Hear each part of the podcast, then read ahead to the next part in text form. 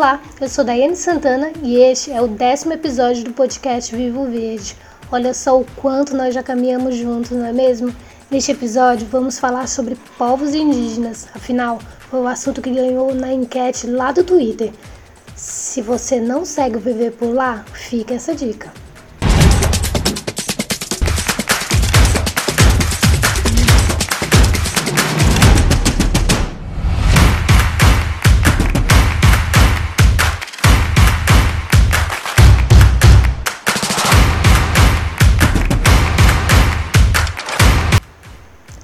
Agora você já conhece nosso clube de assinantes do Apoia-se barra podcast VV, pois para tudo isso acontecer existem custos e para seguir oferecendo conteúdos de qualidade eu preciso da sua ajuda.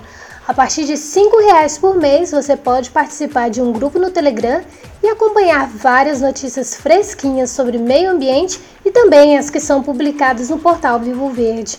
Você também pode apoiar com 10, 25 e até 50 reais. Para cada um desses valores há uma recompensa diferente. Quem apoia com 50 reais pode até ajudar a escolher o tema para esse podcast. Mas o mais legal mesmo é que essa grana vai me possibilitar trabalhar com o foco na produção de conteúdo, melhorando sempre. Ah, e fique tranquilo, você pode diminuir ou aumentar o valor a qualquer momento, ou até mesmo pausar o apoio, se necessário. Então, corre lá no apoia-se barra podcast VV. Bom, vou repetir. Apoia-se barra podcast VV e escolhe o teu apoio e vem fazer parte do meu clube de assinaturas.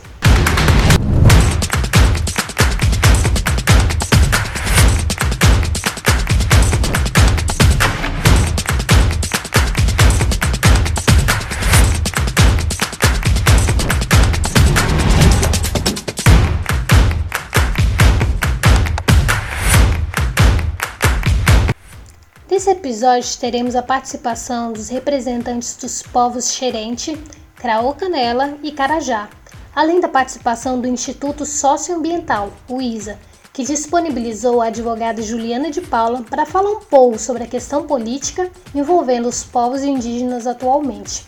Mas o que são realmente esses povos? Eles são designados como povos aborígenes, nativos ou indígenas aqueles que viviam numa área geográfica antes da sua colonização por outro povo, ou que, após a colonização, não se identificam como o povo que os coloniza. Em pleno século XXI, a grande maioria dos brasileiros ignora a imensa diversidade de povos indígenas que vivem no país. Estima-se que, na época da chegada dos europeus, fossem mais de mil povos, somando entre 2 a 4 milhões de pessoas. Atualmente encontramos no território brasileiro 256 povos, falantes de mais de 150 línguas diferentes. Os povos indígenas somam, segundo o censo do IBGE de 2010, 896.917 pessoas. Destes, 324.834 vivem em cidades e 572.000 e 83 em áreas rurais, o que corresponde aproximadamente a 0,47% da população total do país. A maior parte dessa população distribui-se por milhares de aldeias situadas no interior de 724 terras indígenas, de norte ao sul do território nacional. Em termos de denominação, índio é qualquer membro de uma comunidade indígena reconhecido por ela como tal. Já a comunidade indígena é toda comunidade fundada em relações de parentesco ou vizinhança entre membros, que mantém laços histórico-culturais com as organizações sociais indígenas pré-colombianas.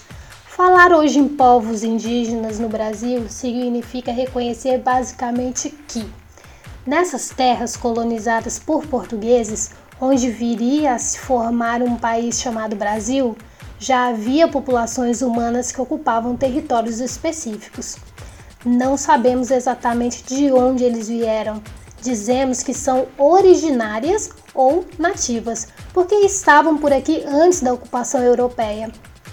Certos grupos de pessoas que vivem atualmente no território brasileiro estão historicamente vinculados a esses primeiros povos. Os índios que estão hoje no Brasil têm uma longa história, que começou a se diferenciar daquela da civilização ocidental ainda na chamada pré-história, com fluxos migratórios do Velho Mundo para a América ocorridos há dezenas de milhares de anos. Como todo grupo humano, os povos indígenas têm culturas que resultam na história de relações que se dão entre os próprios homens e entre estes e o meio ambiente. Uma história que, no seu caso, foi e continua sendo drasticamente alterada pela realidade da colonização. A divisão territorial em países como Brasil, Venezuela, Bolívia não coincide necessariamente com a ocupação indígena no espaço. Em muitos casos, os povos que hoje vivem em uma região de fronteiras internacionais já ocupavam uma área antes da criação das divisões entre os países. É por isso que faz mais sentido dizer que povos indígenas no Brasil do que do Brasil. Sabe-se muito pouco sobre os chamados índios isolados, também conhecidos como povos em situação de isolamento voluntário, povos ocultos ou povos não contactados. São assim chamados aqueles grupos com os quais a FUNAI não estabeleceu contato ainda. As informações sobre eles são heterogêneas, transmitidas por outros índios ou por regionais, além de indigenistas e pesquisadores.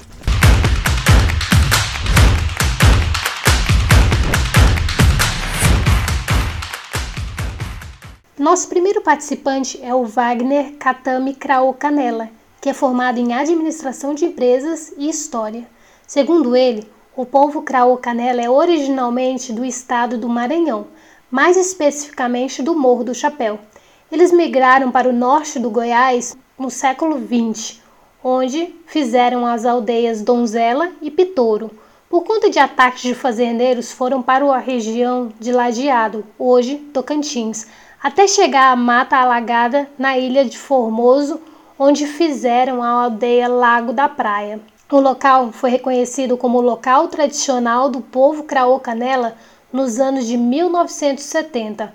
Após 30 anos de luta, em 2007, Parte do território foi demarcado pela FUNAI com muita luta e apoio da Igreja Católica, movimentos sociais do Tocantins e pelos povos Craô, Xerente, Apinagé, Carajá e Xambioá.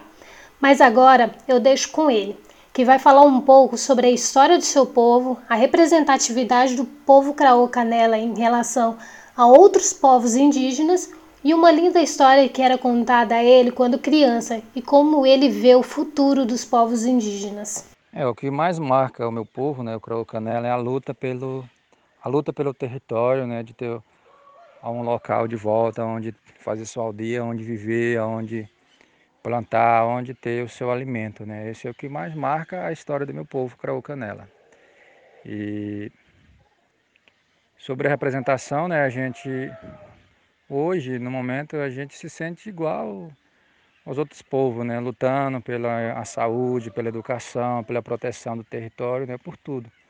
Então a gente se vê de forma igual na luta, né? É uma coisa que a gente quer continuar lutando, né?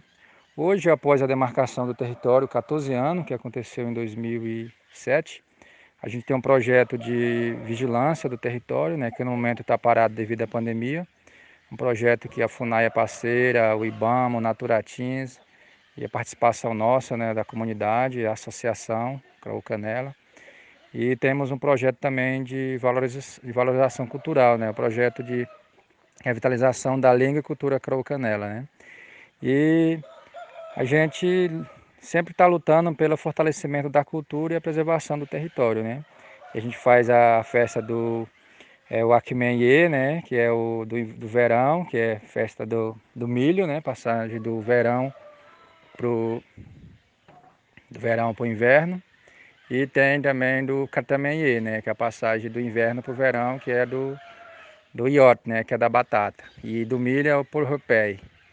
E a gente, é isso que a gente está resgatando, né? Isso é que marca a cultura para a gente, né? O nosso canto também, a nossa pintura e o nosso artesanato, né? Que a gente está retornando, é, lutando pela essa valorização, né? Que é um projeto em parceria com o povo Craô, da aldeia Paraíso, Mané Alves e Aldeia Nova. A língua do nosso povo é Merim Arquá, que significa língua indígena, mas o, o antropólogo fala Timbira e Macro G. E a gente está fazendo trabalho de revitalização né, do Merim Arquá, que é a língua indígena, aqui na nossa escola. É, sobre o futuro dos povos indígenas, está muito ameaçado o futuro dos povos indígenas, principalmente pelo avanço do agronegócio, que está destruindo o entorno da nossa terra, está acabando os rios, está destruindo tudo, né? O veneno. Então o futuro do povo indígena brasileiro está ameaçado pelo garimpo, pelo desmatamento, pela soja, por tudo, né? E é uma preocupação muito grande nossa, dos povos indígenas, dos anciões, dos velhos e nossa também, dos jovens, devido a essa situação. Aqui mesmo, no território Canela, nós estamos rodeados do agronegócio. Plantio de soja irrigado, arroz, melancia, tudo, né? Então essa uma dificuldade né, que a gente vê para o futuro da nação brasileira, né, aqui no Tocantins e no Brasil. Sobre o coronavírus, muito preocupante, aqui na aldeia nós já estamos com cinco casos suspeitos, estamos aguardando aí, acreditando no PAPAM, né, Deus, que vai dar negativo, mas está muito difícil, falta muito apoio para nós, para a barreira sanitária, falta apoio para impedir as pessoas entrar na terra indígena, Está faltando apoio da parte de alimentação, está faltando todos os tipos de apoio. Então é um momento muito difícil para nós nas áreas indígenas. A gente está tentando o máximo se isolar nas aldeias, mas hoje com o sistema que está, que todos os povos indígenas aqui do estado de Tocantins têm contato com a cidade. Né, de buscar o seu salário de aposentado, quem trabalha na escola, na saúde, é, Bolsa Família, e precisa ir na cidade. Então, com isso, com essa doença, esse mal, esse coronavírus, ficou difícil para nós. Então a gente está confiando em Deus principalmente e tentando fazer a nossa parte, proibir a entrada, fazer o máximo, né? usar máscara, álcool gel. A gente conseguiu um pouco de doação aqui, mas está faltando mais apoio para nós, né? E a relação da gente, do povo Crow Canela com os outros povos aqui do estado Tocantins e do Brasil é muito boa. A gente participa do movimento indígena estadual do estado do Tocantins, nacionalmente em Brasília. A nossa relação é muito boa, né? No passado teve conflito, porque era normal um povo indígena ter conflito com outro, né? Então essa é um pouco da história do meu povo, né? Meu nome é Wagner Catame Canela, sou da aldeia Lancraré, terra indígena Canela, município de Lagoa da Confusão, estado de Tocantins, Brasil. É um pouco isso, né? A luta do meu povo, que eu conheço, é marcada por luta, né? Muita luta para poder ter um território demarcado e hoje a gente continua lutando pela conclusão desse território, né, que é 31 mil hectares, é apenas demarcado 7.612 por a FUNAI e o outro está em processo. No momento está no TRF1 em Brasília, aguardando uma decisão para conclusão, né, que tem dois fazendeiros ainda dentro do nosso território. Nosso segundo participante é o Pedro Paulo, do povo Xerente. Então, por favor, Pedro, se apresente e também conte um pouco sobre a história do seu povo para gente. Bom, meu nome completo é Pedro Paulo Gomes da Silva Xerente. Tenho formação técnica, né, como técnico agropecuário, formado pela Fundação Bradesco, Escola de Canoanã em Formoso do Araguaia. Também sou administrador, formado pela Universidade Federal do Tocantins. Atualmente trabalho como supervisor de brigadas do Preve Fogo Ibama, no estado do Tocantins também. A gente trabalha desenvolvendo atividades de prevenção e combate a incêndios florestais. O povo xerente mora hoje nas terras indígenas Xerente e Funil, aqui na cidade de Tocantinha. Ficamos aqui na região central do estado do Tocantins, próximo da capital Palmas.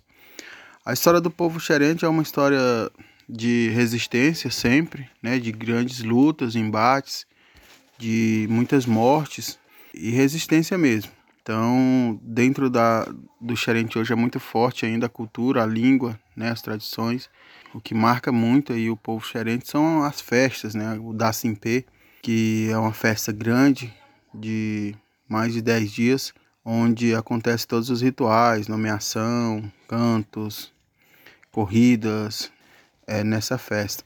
Vejo a representatividade do meu povo hoje como uma boa representatividade se levarmos em consideração segmentos, né? Tipo educação, é, saúde, FUNAI, meio ambiente. Então, assim, a gente vê que os gerentes hoje eles ocuparam espaços, né? Muitos com encargos mais elevados, com poder de decisão.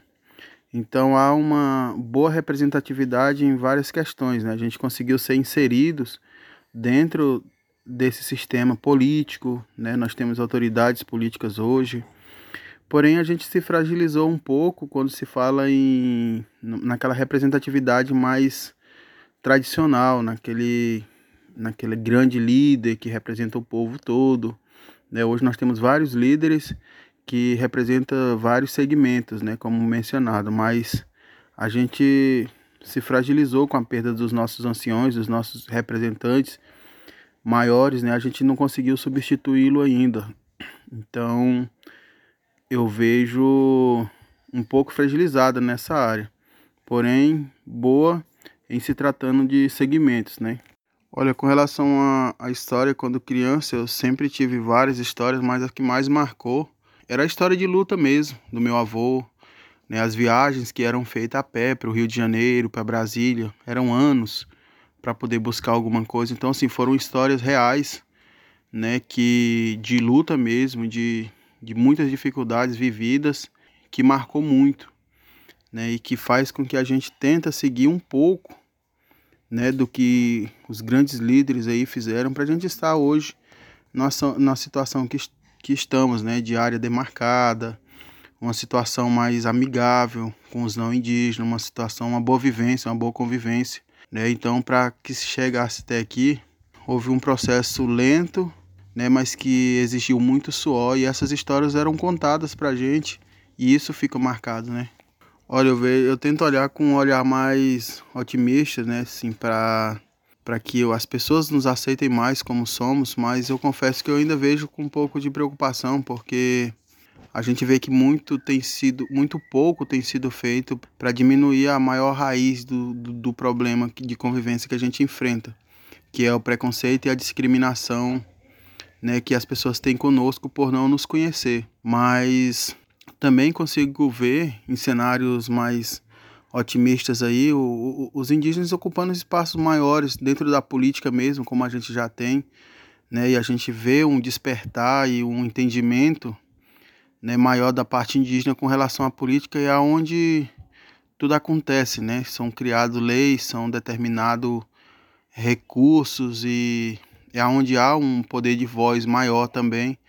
Então eu consigo olhar num cenário mais amplo com relação à, à própria política e vejo indígenas ocupando esses espaços, tomando decisões, né, não apenas para os indígenas, mas decisões sábias que, que consigam dar dias melhores para a população de uma forma em geral. Agora eu tenho a honra de falar, de voltar né, a falar um pouco com o Avanilson, que é do povo Carajá. É, Avanilson, me recordo bem de você ingressando na UFT. Já haviam entrado alguns pouquíssimos indígenas na universidade, ou seja, era uma novidade para a gente. Então eu gostaria que você se apresentasse falando aí sua formação, como foi ingressar em uma universidade federal por cotas e como foi essa decisão também? Sou Avanis Carajá, né? Sou engenheiro ambiental formado pela Universidade Federal Tocantins. Entrei pela, pelo sistema de cota é, em 2008. Escolhi o, o curso por, por me identificar né, com a área ambiental, por, por ter nascido, conviver com o meio ambiente desde criança, né? Então nasci e me criei na, na, tendo esse convívio com a natureza, então me identifiquei com o curso. Vi que tinha tudo a ver com, minha, com, com o que eu queria, né? Que era trabalhar nessa área ambiental mesmo. É, na verdade, quando também, quando, para me, me escolher o curso, eu vi na. Acho que eu vi no, foi no site na época, né?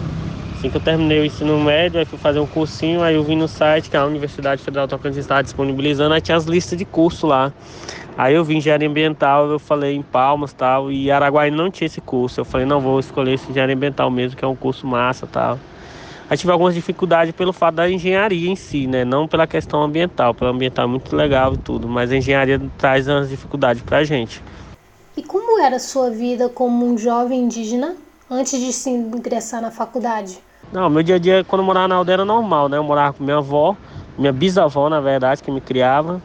Eu tinha uma, uma, uma vida de criança indígena, né? Tinha aquele convívio com a natureza, gostava de pescar, tomar banho, pescar tartaruga, pescar peixe de flecha, essas coisas, né? Me sentia super índio, me sinto indígena, super índio, né?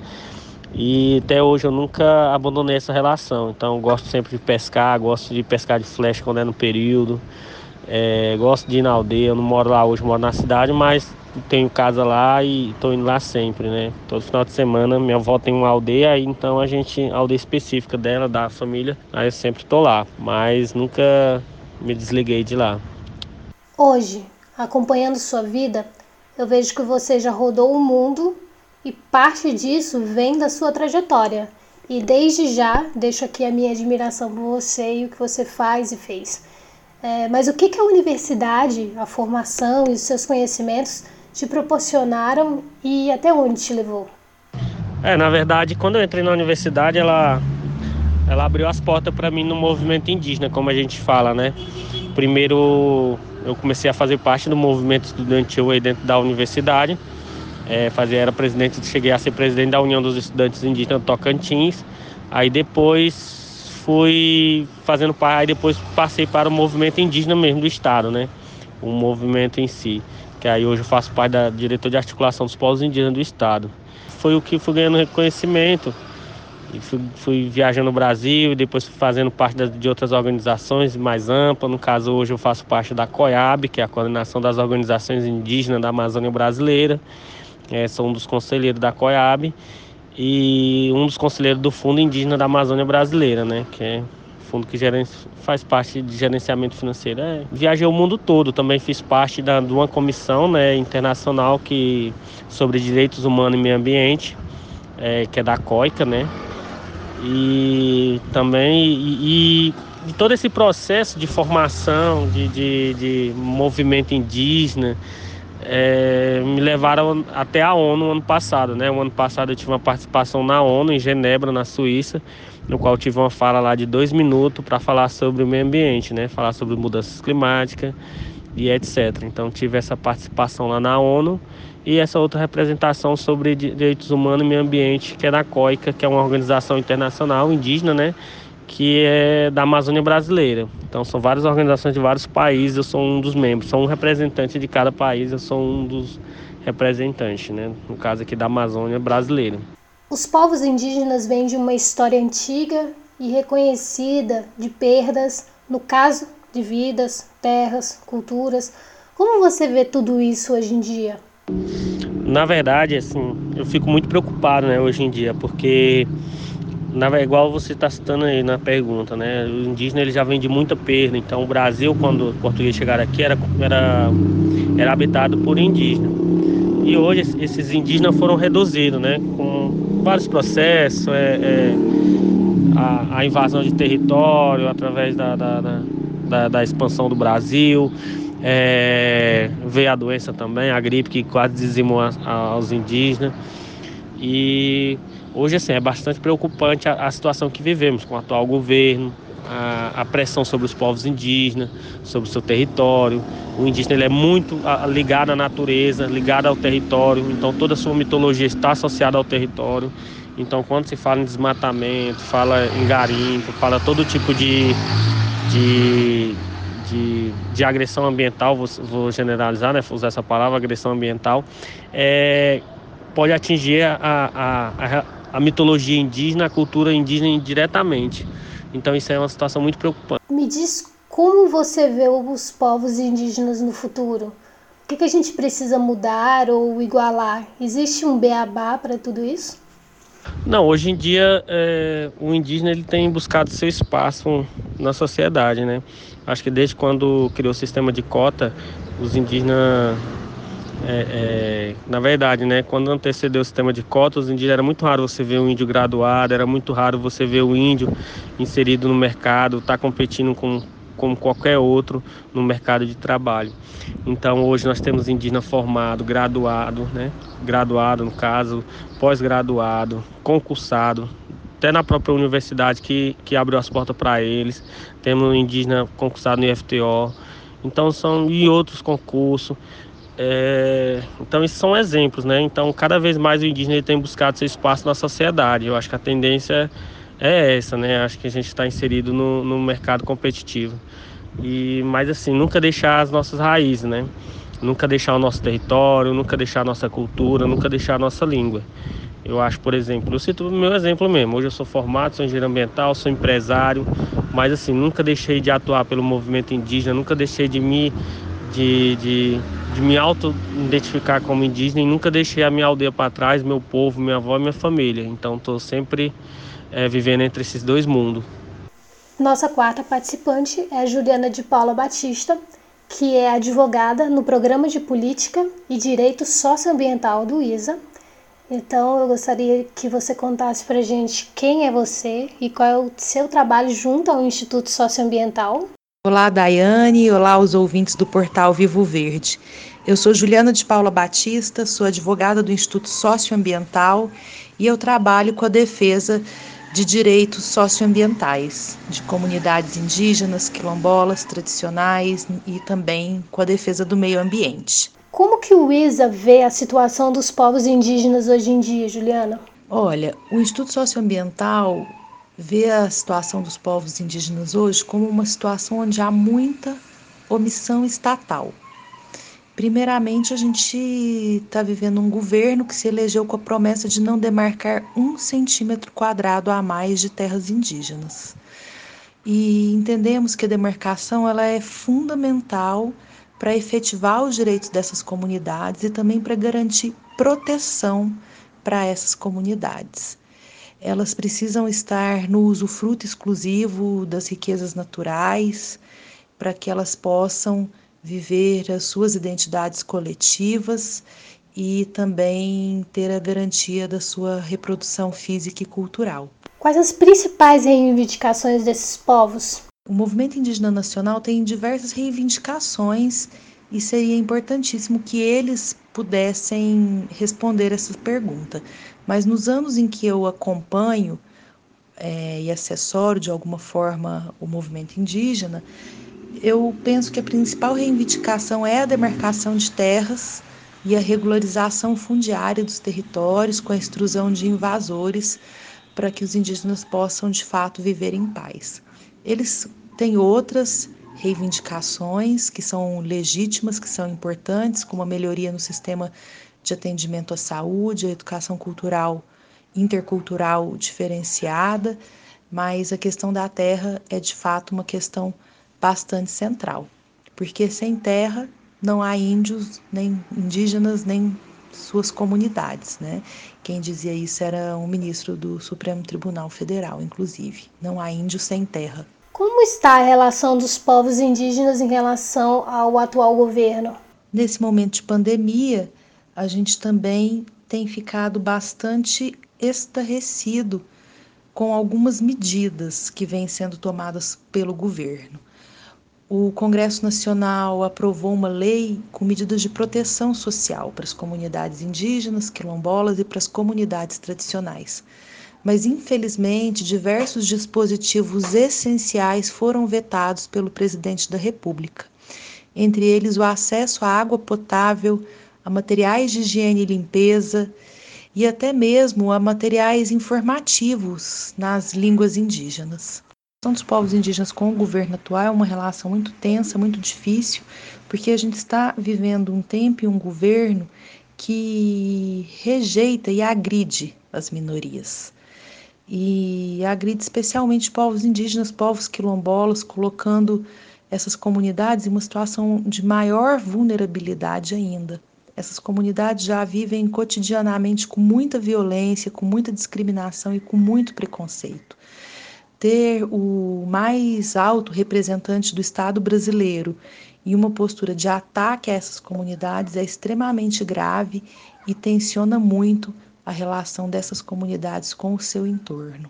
Você poderia explicar como e quais são os projetos de leis que estão em tramitação e como eles estão? Atual, o, projeto de lei mais importante para os povos indígenas, quilombolas e comunidades tradicionais foi de fato a aprovação do PL que prevê medidas de proteção social para essas comunidades durante a pandemia.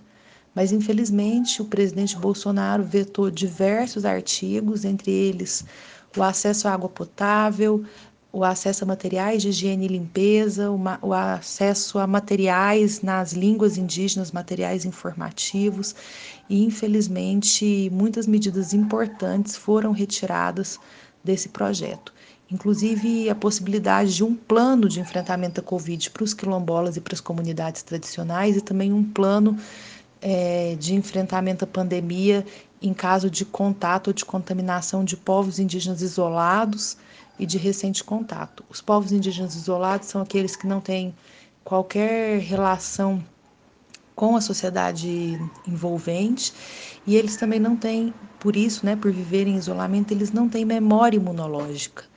Então, é extremamente importante que existam medidas de proteção social específicas para esses povos, tanto para evitar o contato quanto a contaminação, porque isso, se a Covid-19 chegar nessas comunidades, isso pode custar o extermínio físico dessas comunidades. Eu sei que vocês têm um podcast que é o Copio Parente, que eu acho sensacional.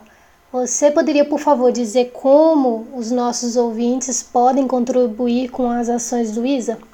momento de pandemia, eu acho que uma forma importante de contribuir com os povos indígenas é apoiando as vaquinhas das organizações indígenas. Eles sabem como resolver o problema, como, como lidar com a logística e enfim, eu acho que é bastante importante e eu acho que é uma contribuição muito efetiva.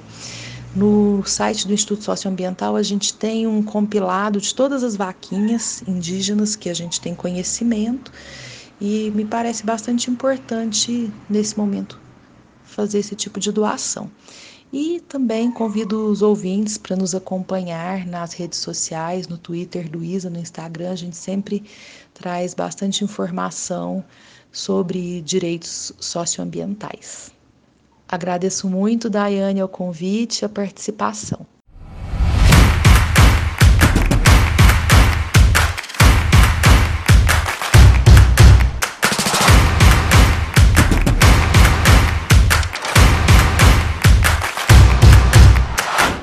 Antes dos agradecimentos, eu gostaria de deixar uma dica para vocês, que é o guerrasdobrasil.doc, que está na Netflix.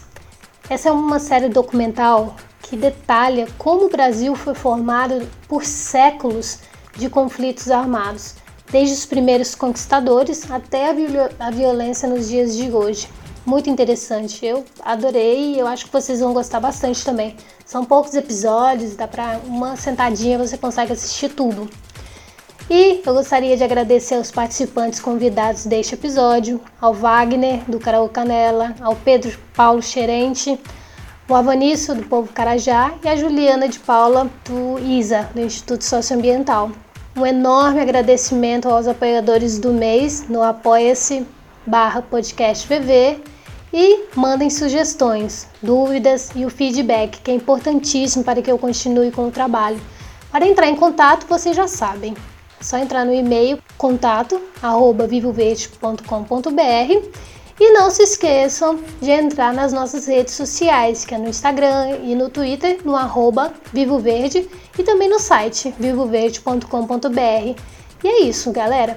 Se você gostou, apoie o podcast em apoia-se barra podcast. E valeu e até a próxima!